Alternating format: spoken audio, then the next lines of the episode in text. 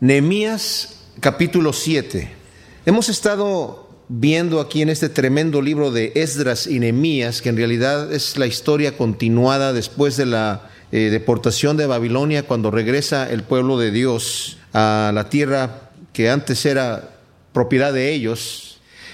Bien impresionante lo que el Señor a mí me ha mostrado porque en la vez pasada hacíamos una comparación de nuestra propia vida personal con lo que sucede aquí con Esdras y con Emías, en el sentido de que el Señor está haciendo una obra de reconstrucción, de volver a traer al pueblo de un lugar que lo perdieron.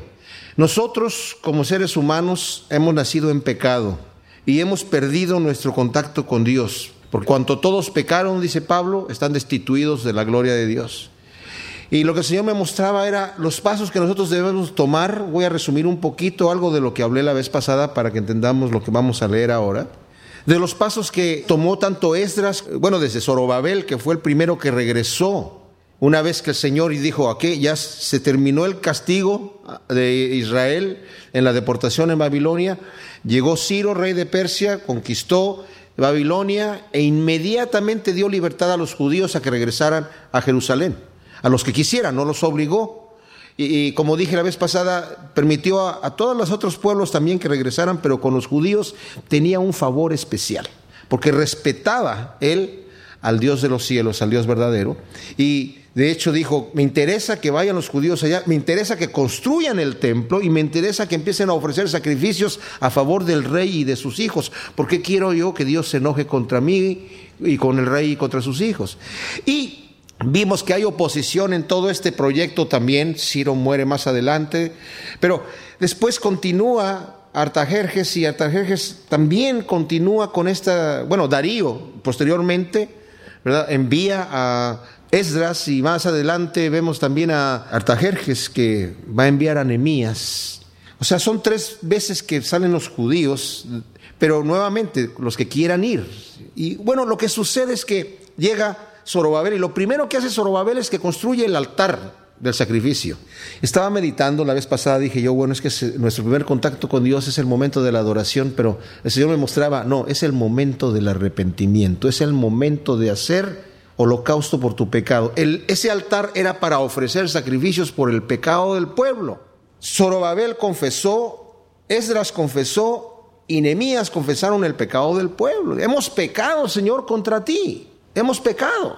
Entonces ahora vamos a, ofrecer esto. Aunque ellos tal vez como personas mismas no lo habían hecho, pero sus antepasados sí.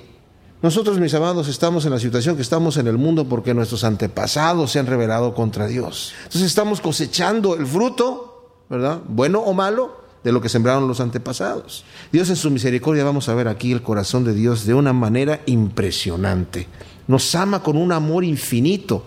Esa gente que dice, no, que el Dios del Antiguo Testamento, que es un Dios más severo que el Dios del Nuevo Testamento, vamos a ver aquí el amor de Dios desplegado de una forma impresionante. Entonces, lo primero, se hace ese altar nuestro momento de ponernos a cuentas con Dios, porque el pecado ha hecho separación entre Dios y el hombre. El primer paso que nosotros hacemos es llegar delante de Dios, pedirle perdón por nuestros pecados y, empezar a tener una relación con Él.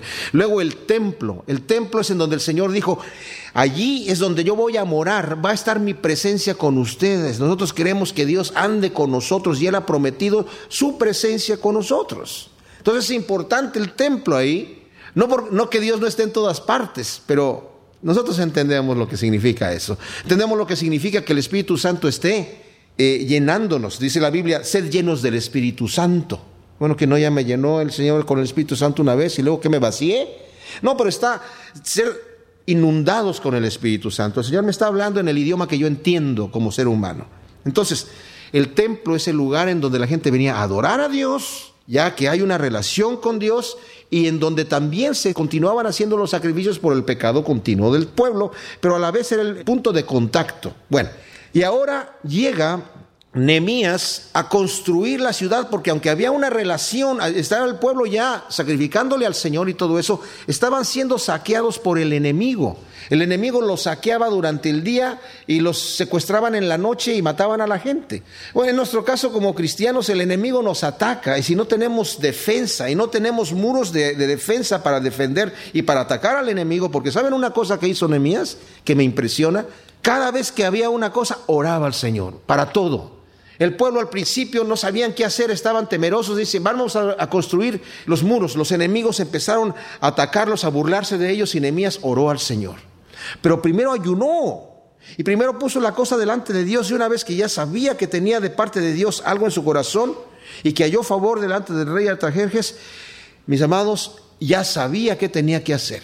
No era el tipo de eh, hombre pusilánime de que, ay, querrá Diosito que yo haga esto y si no se me abren las puertas, pues entonces cómo voy a pasar por ahí. No sé si me rechazan, no sé si podría soportar ese tipo de rechazo. No. Era un hombre valiente que dijo, el Señor puso en mi corazón construir esos muros. No era un capricho personal de él, era algo que sabía que tenía que pasar y pone manos a la obra. Viene oposición, como hubo oposición en la construcción del templo, pero se llevó a cabo, ahora también se lleva a cabo la construcción y él toma medidas al respecto. Va a levantar las bardas para defenderse, pero ¿saben qué también va a hacer? Van a traer sus espadas y sus lanzas para atacar al enemigo cuando venga a atacar. No se trata de que nosotros vamos a salir a pegarle al diablo, pero cuando venga el diablo a atacarnos, bueno, tenemos que sacar la espada. Tenemos que sacar el escudo, pero también tenemos que sacar la espada, ¿verdad? Entonces, lo interesante de todo esto es que levantan los muros. Y cuando llegamos nosotros al final del capítulo 6 de Nehemías, la gente quedó avergonzada, los enemigos que primero los eh, intimidaron con, con burlas y después que ya no pudieron con burlas, entonces dijeron, bueno, entonces ahora los vamos a atacar y los vamos a matar. Y empezaron a infundir temor. Y fue ahí donde Nehemías se armó de valor. Las mismas estrategias que usa el enemigo para nosotros en nuestra vida hoy en día, las mismas. Se burla de nosotros, utiliza gente que se burle de nosotros, utiliza gente que nos se quiere atacar. Hay gente que a los cristianos, a nosotros no, no tienen argumentos para decirnos nada y nada más gritan. Gritan y se enojan. Bueno, Nemías se defiende y todo se lo lleva al Señor en oración. Todo, cada vez es oración y acción, oración y acción, oración y acción. Y la labor la hacen rapidísima porque tiene voluntad para trabajar y la gente, Él anima a la gente. Después se desanima a la gente, les infunde ánimo. Nosotros tenemos que estarnos animando con la palabra. Vamos a ver aquí, mis amados, ahora que estudiemos este capítulo, que el desánimo es un arma terrible del enemigo. El estar deprimido, el ponerse nervioso, el preocuparse. Dice el Señor, por nada estés preocupado. No te preocupes por nada. Lleva tus peticiones delante de Dios y no te afanes por nada. Nuestros cuerpos no están diseñados para eso. Empezamos a segregar ciertos químicos que nos hacen daño. No podemos pensar correctamente. Nos inmoviliza el temor y el pavor y la depresión. Y déjenme decirles que Dios no quiere que estemos así. ¿Verdad? Necesitamos fortalecernos en el Señor. ¿Qué hacía David? Ay, Señor, pues me va a matar Saúl. Ay, no, pues ya. No sé. Me ungió aquel viejito Samuel, pero ya no sé. No sé. Tal vez no fue. No se fortalecía en el Señor, porque no vea con quién fortalecerse. Entonces, Señor, tú eres mi roca, tú eres mi escudo, y bajo tus alas voy a morar, y tú eres mi Señor. Y eso es lo que va a hacer la gente aquí. Entonces, edificaron los muros, a pesar de que había cualquier tipo de oposición, y ¿saben qué sucede? los enemigos quedan avergonzados. Y dice la escritura, y se dieron cuenta que Dios estaba con el pueblo porque lo edificaron un muro en 52 días. Como dije la vez pasada, si hubiera sido 52 semanas, hubiera sido muy rápido, pero fueron 52 días. ¿Por qué? Porque todos estaban trabajando a la vez con sus eh, familias. Eh, había mujeres ahí construyendo los muros y era un muro gigantesco, como más grande que los muros de este edificio que tenemos nosotros aquí, de un grosor de dos metros 75 centímetros. Fue un trabajo pesado. Y además había que limpiar todo el escombro que había ahí. O sea, fue algo tremendo, tremendo, pero lo hicieron. Ahora, nos dice el versículo primero del capítulo 7, que luego que el muro fue edificado y colocadas las puertas y fueron señalados porteros y cantores y levitas, mandé a mi hermano Anani, que fue el que le informó a, a al principio la condición tan terrible en la que estaba Jerusalén, a, este, a su hermano Anani y a Ananías, jefe de la fortaleza de Jerusalén, porque este era varón de verdad y temeroso de Dios más que muchos. Y les dije, no se abran las puertas de Jerusalén hasta que caliente el sol, y aunque haya ahí gente, cerrad las puertas y atrancarlas. Y señalé guardas de los moradores de Jerusalén, cada uno en su turno, cada uno delante de su casa, o sea, la gente estaba guardando delante de su casa, porque la ciudad era espaciosa y grande, pero poco pueblo dentro de ella y no había casas reedificadas. O sea, cuando dice grande en nuestra dimensión que vemos las ciudades tan tremendas que hay ahora, las grandes metrópolis, aquí era una ciudad de unos, digamos, kilómetro y medio por kilómetro y medio. O sea, no era tan, tan grande, pero en aquel entonces era una ciudad muy grande. Y luego dice, entonces puso Dios en mi corazón que reuniese a los nobles oficiales y al pueblo para que fuesen empadronados según sus genealogías. Y hallé el libro de la genealogía de los que habían subido antes y encontré en él escrito así. Estos son los hijos de la provincia que subieron del cautiverio, de los que llevó cautivos Nabucodonosor, rey de Babilonia, y que volvieron a Jerusalén y a Judá cada uno a su ciudad, los cuales vinieron con Zorobabel. Y luego da una serie de nombres que no los vamos a repetir porque los vimos ya en el capítulo 2 de Esdras. Es exactamente lo mismo. Entonces, lo único que hay que llamar atención aquí, por estos nombres, eh, además de que no los vamos a poder pronunciar, y si los pronunciamos no significan nada para nosotros, ¿verdad?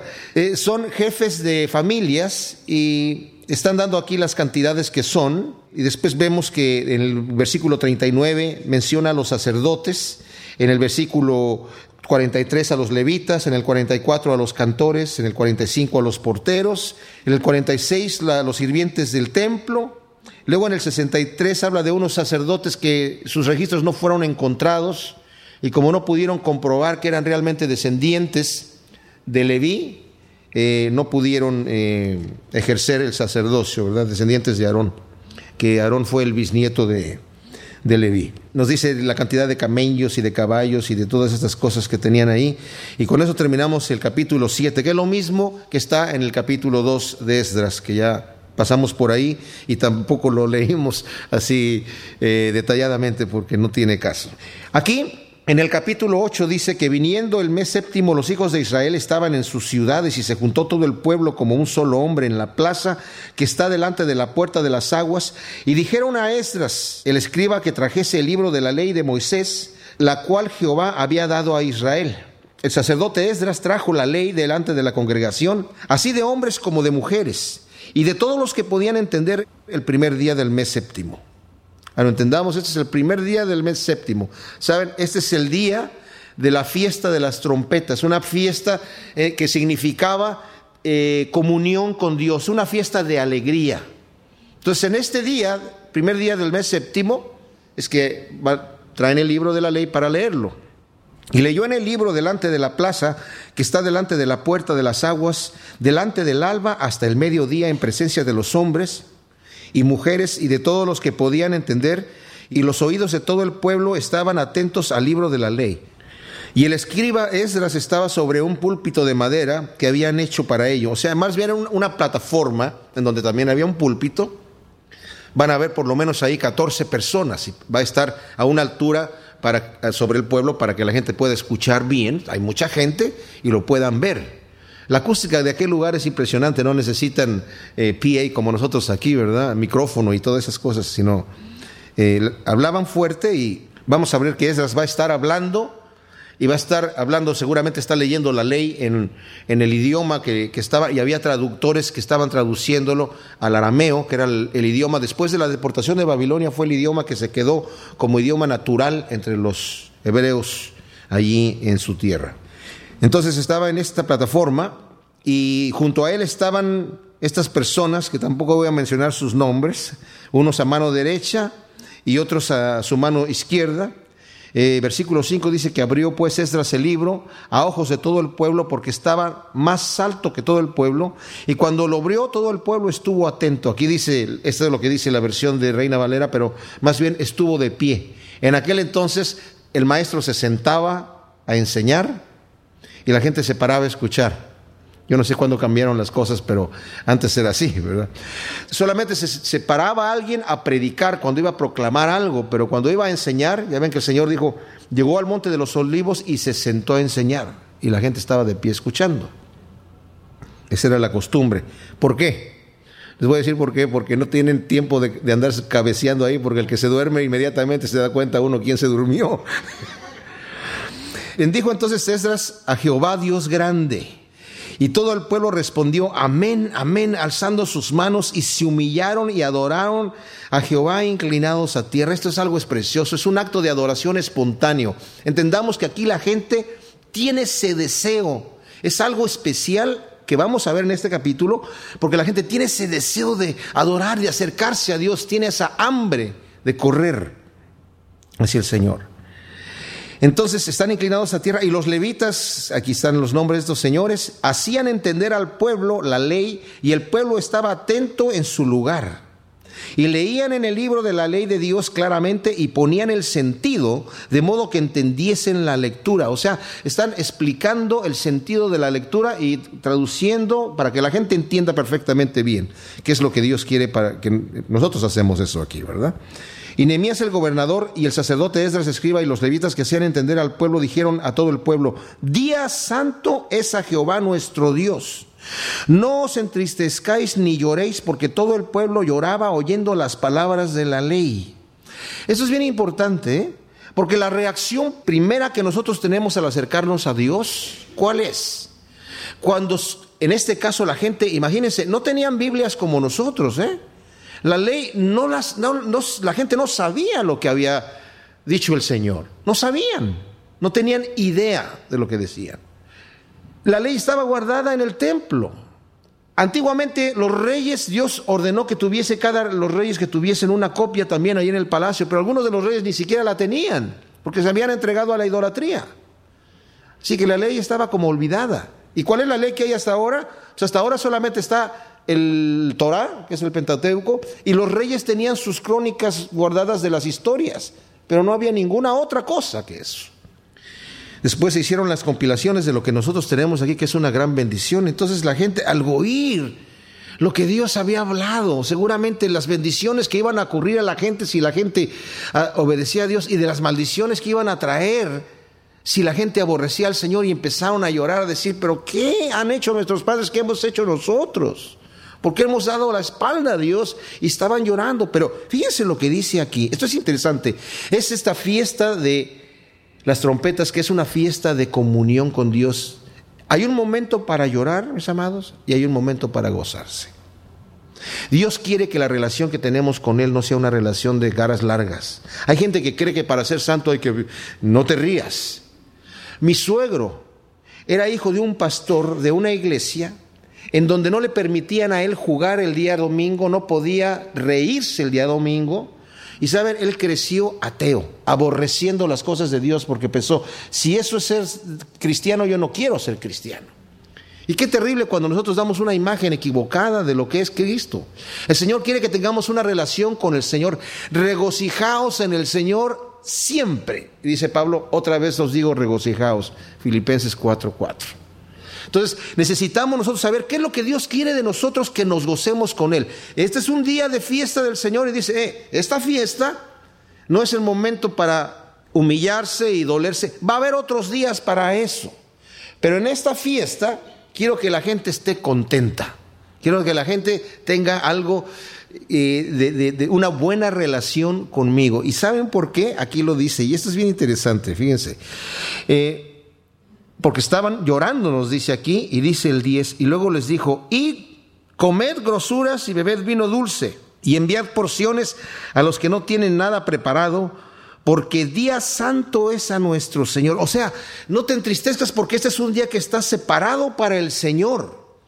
Repito, había días santos también, solemnes, que eran preparados para humillarse porque el Señor también quería que la gente se diera cuenta y nosotros necesitamos esos momentos de llegar delante de Dios con un corazón contrito y humillado, porque dice la Biblia que el Señor no desprecia el corazón contrito y humillado, pero nuestra relación con Dios, mis amados, no puede ser triste. ¿Por qué?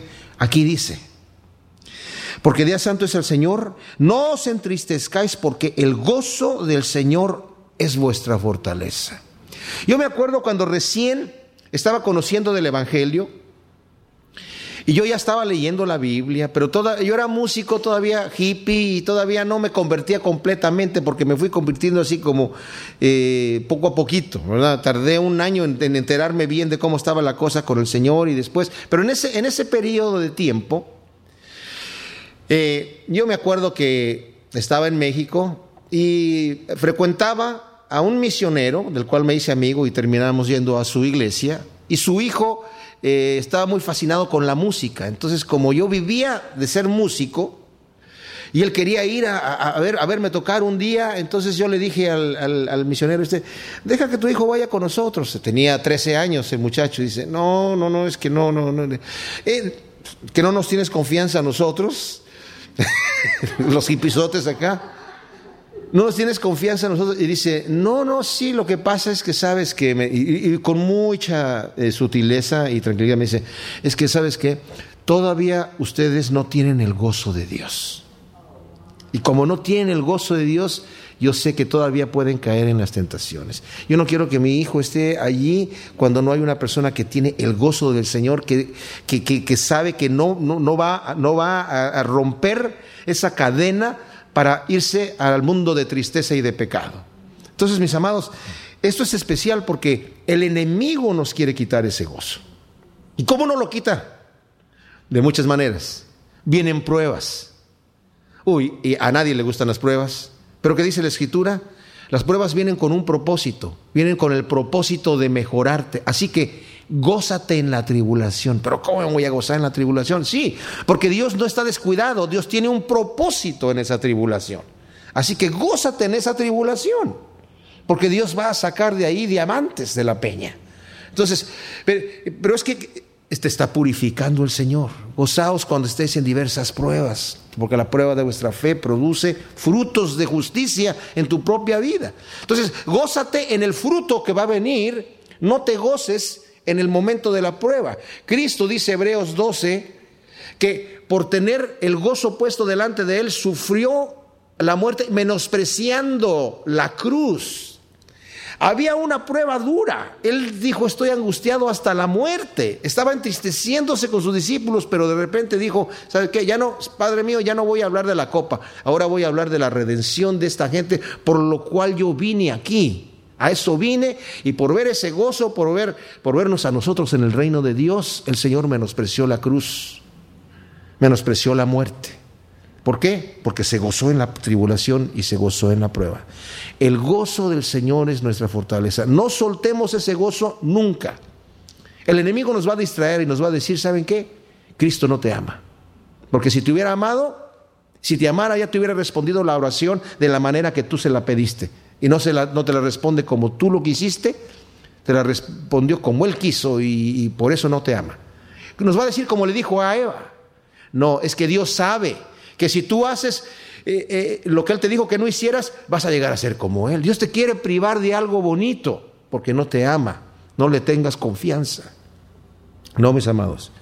Entreguémonos completamente al Señor porque el gozo del Señor es nuestra fortaleza.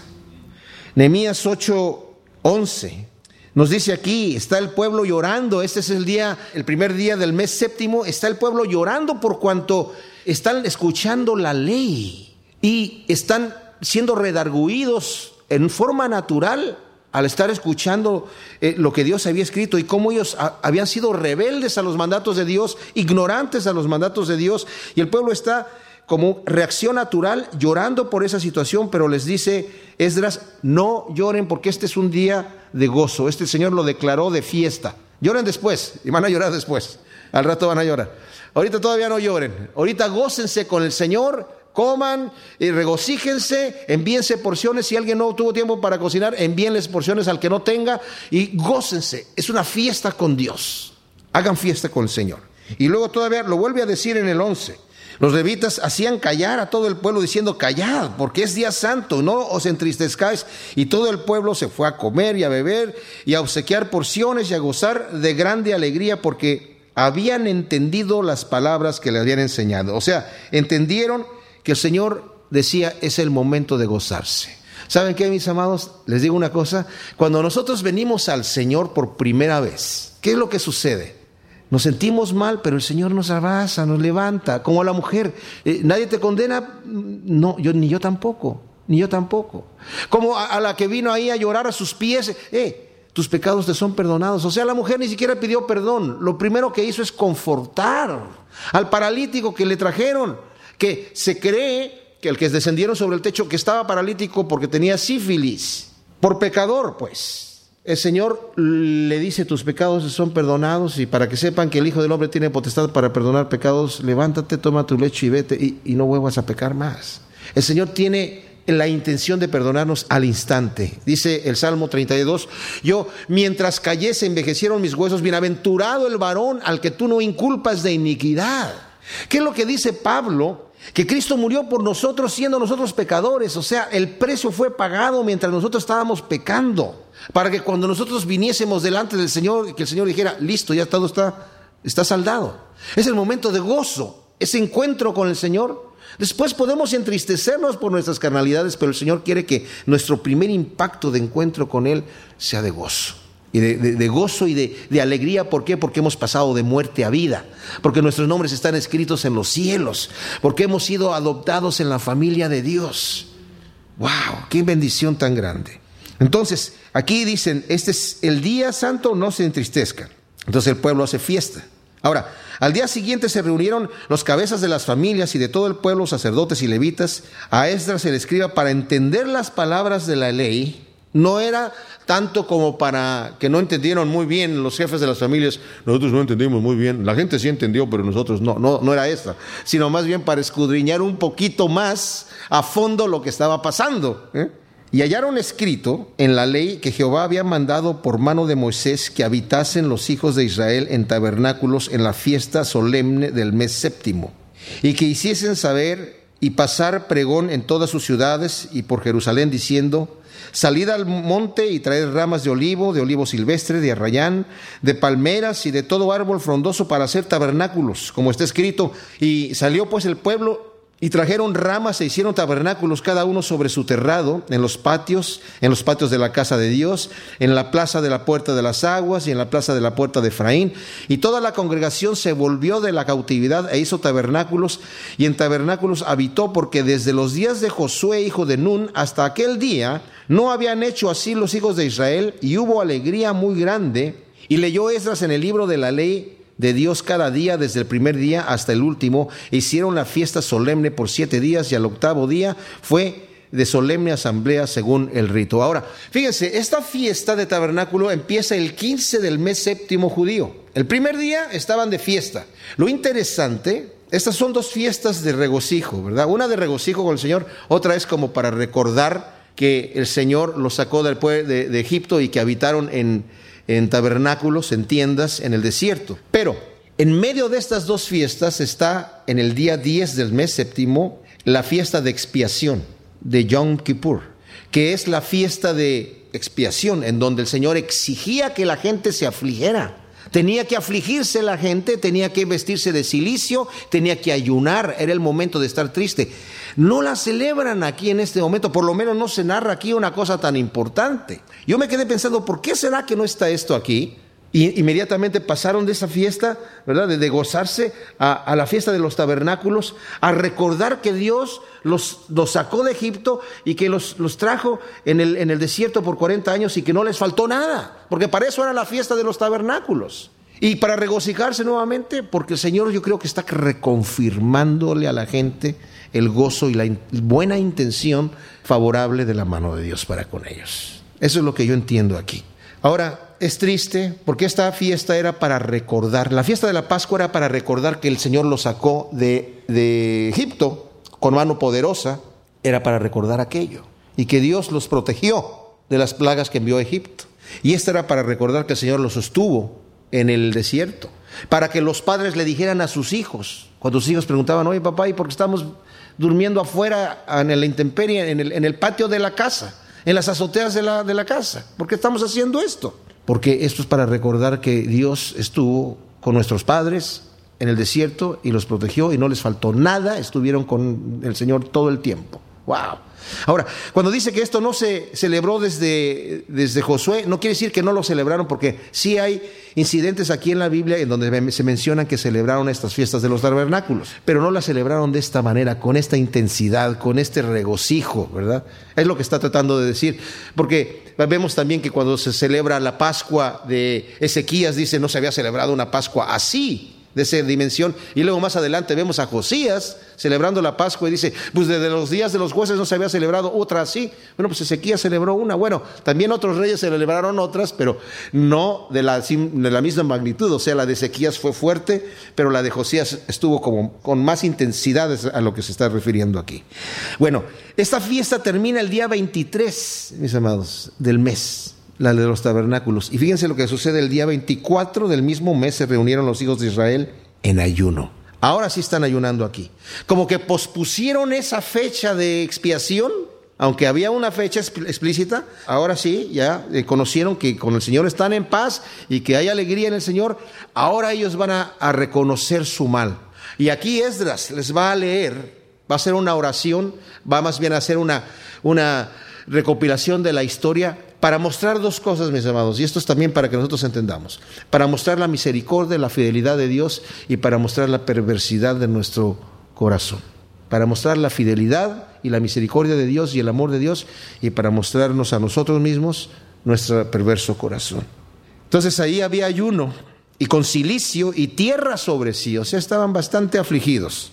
Ya se había apartado la descendencia de Israel de todos los extranjeros y estando en pie confesaron sus pecados y las iniquidades de sus padres. O sea, como que se aguantaron el dolorcito hasta después y después ahora sí, vamos a soltar el llanto a todo pulmón. Y puestos en pie en su lugar leyeron el libro de la ley de Jehová, su Dios, la cuarta parte del día y la cuarta parte confesaron sus pecados y adoraron a Jehová su Dios. Se dividía el día, el día en cuatro partes. O sea, la cuarta parte del día es de las 6 de la mañana a las 12 del día están leyendo la, escritura y están de pie escuchando. Imagínense, ahí seis horas. Y las otras seis horas están orando, llorando, arrepintiéndose delante del Señor y adorando, confesando sus pecados. Luego se levantaron sobre la grada de los levitas, estos levitas, y clamaron en voz alta a Jehová su Dios y dijeron los levitas, otros levitas aquí, Bendecid a Jehová vuestro Dios desde la eternidad hasta la eternidad y bendígase el nombre tuyo, glorioso y alto sobre toda la bendición y alabanza. Ahora, el versículo 6, en la versión Septuaginta dice, y entonces Esdras, Esdras dijo, Aquí, porque no todos los levitas van a decir todo lo que va a venir ahora, que es una narración, es una, una especie como de plática o, narración u oración, y no pueden estar como en coro todas estas personas hablando así. Y seguramente, ¿qué es lo que sucedió? Tú solo eres Jehová. Tú hiciste los cielos y los cielos de los cielos con todo lo que está, y perdón, con todo su ejército. La tierra y todo lo que está en ella, los mares y todo lo que hay en ellos. Y tú vivificas todas estas cosas y los ejércitos de los cielos te adoran. O sea, tú eres el Dios todopoderoso. Siempre es bueno que nosotros sepamos a quién estamos orando. Y está hablando esto.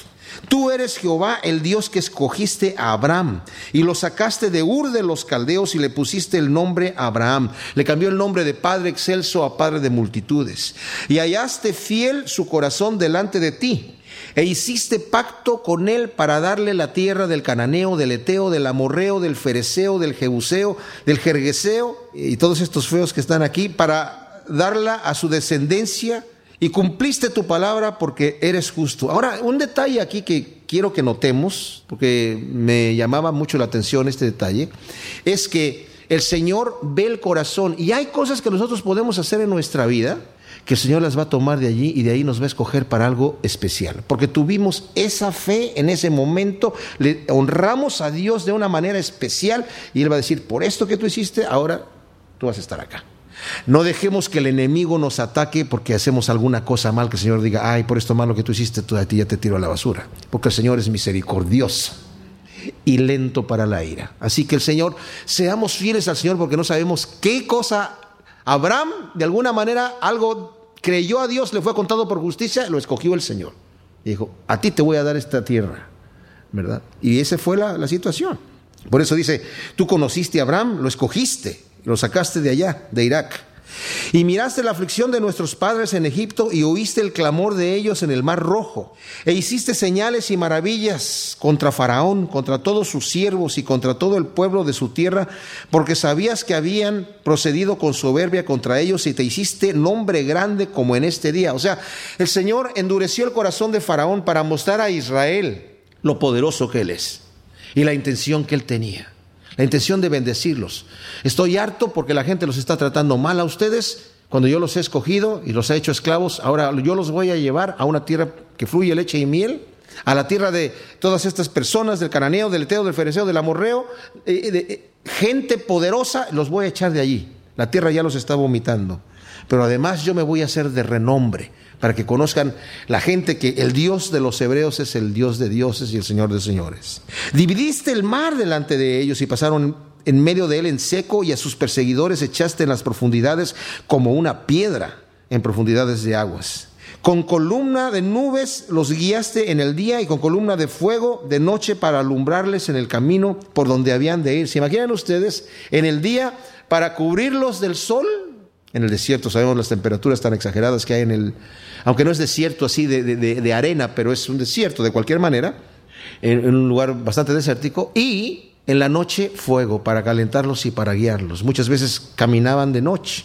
Y sobre el monte Sinaí ofrecí, descendiste y hablaste con ellos desde el cielo, y les diste juicios rectos, leyes verdaderas, estatutos y mandamientos buenos. La ley de Dios es buena, dice Pablo. No les dio el Señor caprichosos mandamientos, sino algo porque algo si ellos lo, cumplían, iban a tener salud, prosperidad, longevidad.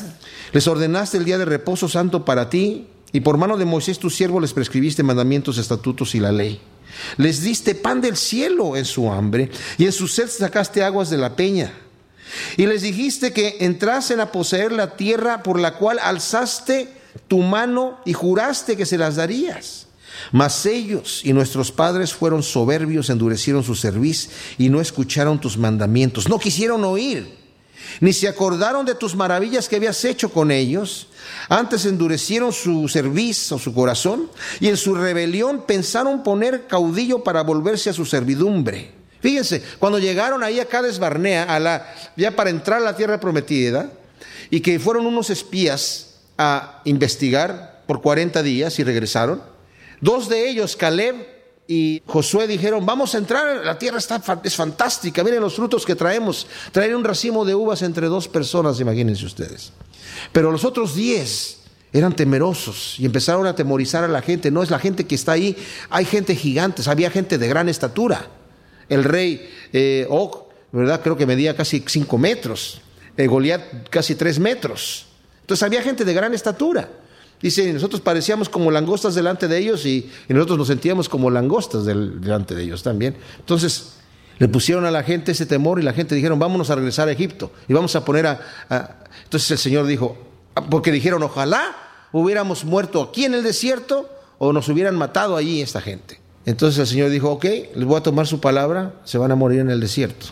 Ustedes, los que hablaron así y sus hijos son los que van a poseer la tierra. Entonces los, trajo ahí porque llegaron en cuestión de días solamente ahí a la tierra prometida, pero no quisieron entrar.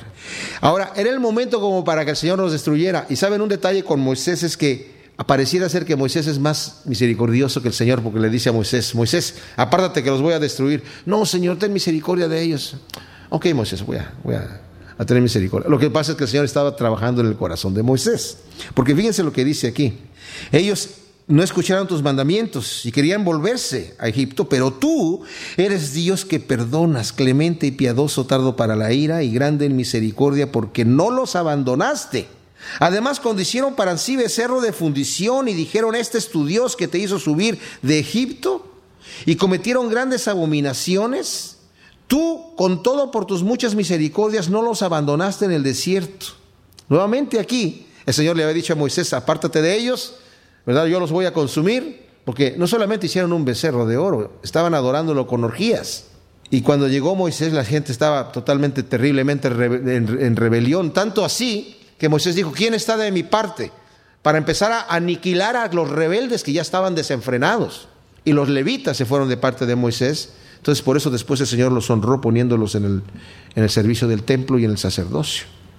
Dice, pero no los abandonaste en el desierto. La columna de, la columna de nube no se apartó de ellos de día para guiarlos por el camino, ni de noche la columna de fuego para alumbrarles el camino por el cual habían de ir.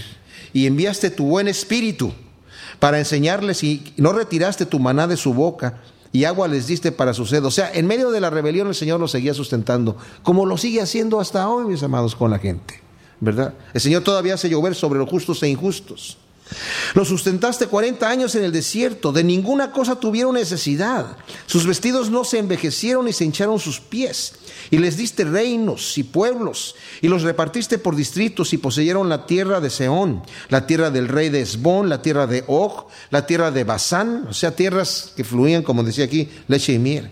Multiplicaste sus hijos como las estrellas del cielo y los llevaste a la tierra de la cual habías dicho a sus padres que habían de entrar y poseerla. Y los hijos vinieron y poseyeron la tierra y humillaste delante de ellos a los moradores del país, aunque eran más fuertes a los cananeos a los cuales entregaste en sus manos y a sus reyes y a los pueblos de la tierra para que hiciesen de ellos como quisieran. Y tomaron ciudades fortificadas y tierra fértil, heredaron casas llenas de todo bien, o sea, casas ya estaban construidas y llenas, amuebladas, cisternas hechas, viñas y olivares y muchos árboles frutales. Y comieron y se saciaron, engordaron y se deleitaron en tu gran bondad pero te provocaron a ira. Uf, muchas veces cuando estamos todo bien, es el momento más fácil en donde el enemigo nos ataca y nos creemos que ya no necesitamos a Dios. Creemos que fuimos nosotros los que somos capaces de hacer aquello y, y le damos a Dios la espalda. Te provocaron a ira y se rebelaron contra ti y echaron tu ley tras sus espaldas y mataron a tus profetas que protestaban contra ellos para convertirlos a ti e hicieron grandes abominaciones. Entonces, aquí el Señor va a empezar a, tratar con ellos. Tú los entregaste en mano de sus enemigos, los cuales los afligieron. Pero en el tiempo de su tribulación clamaron a ti y tú desde los cielos los oíste según tu gran misericordia. Después les enviaste libertadores para que los salvasen de mano de sus enemigos. Pero una vez que tenían paz, volvían a hacer lo malo delante de ti. Por lo cual los abandonaste en mano de sus enemigos que los dominaron pero volvían otra vez y clamaron otra vez con, a, ti, y desde los cielos tú oías según tus misericordias. Muchas veces los libraste. Fíjense, tus misericordias. Repite y repite la bondad de la misericordia de Dios y la maldad de nuestro corazón, como seres humanos rebeldes a lo que el Señor quiere hacer. Les amonestaste a que se volviesen a tu ley, mas ellos se llenaron de soberbia y no oyeron tus mandamientos, sino que pecaron contra tus juicios, los cuales si el hombre hiciere, en ellos vivirá. Se rebelaron, endurecieron su servicio y no escucharon.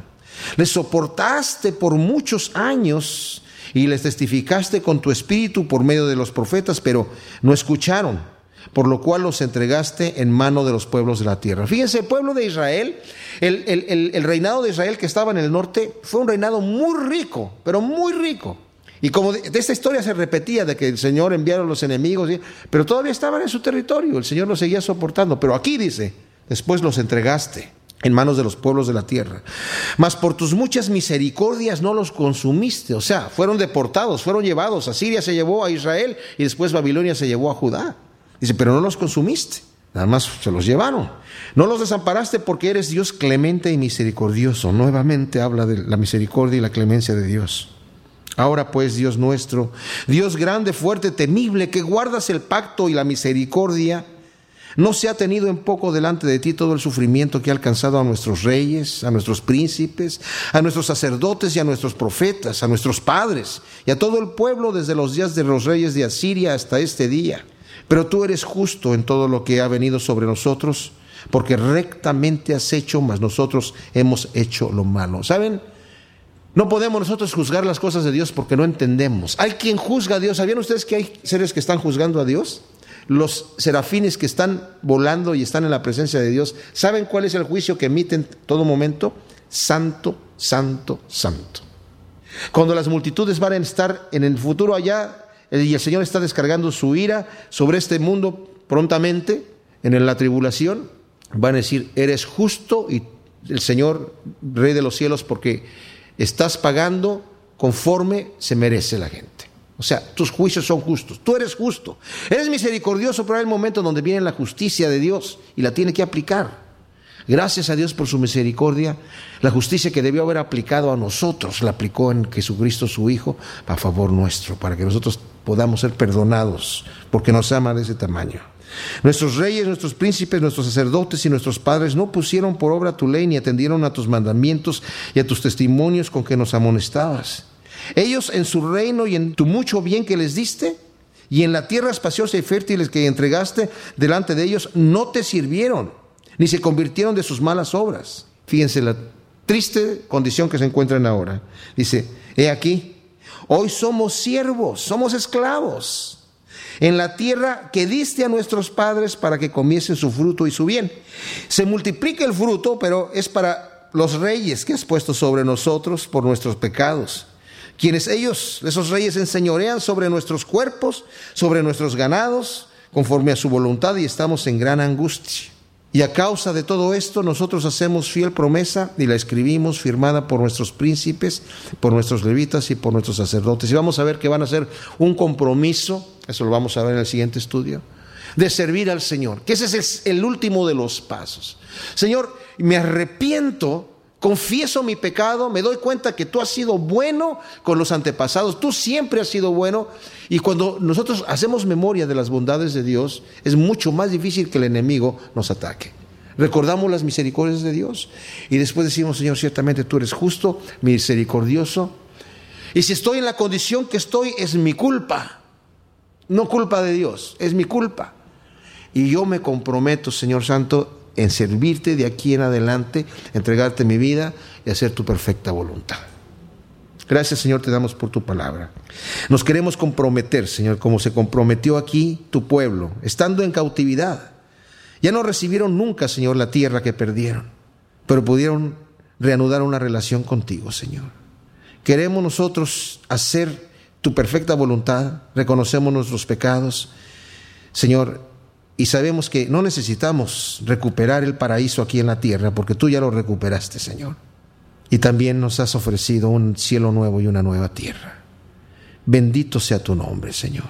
Ayúdanos a tener nuestra mirada en las cosas que no se ven, en las cosas que son reales y verdaderas y eternas.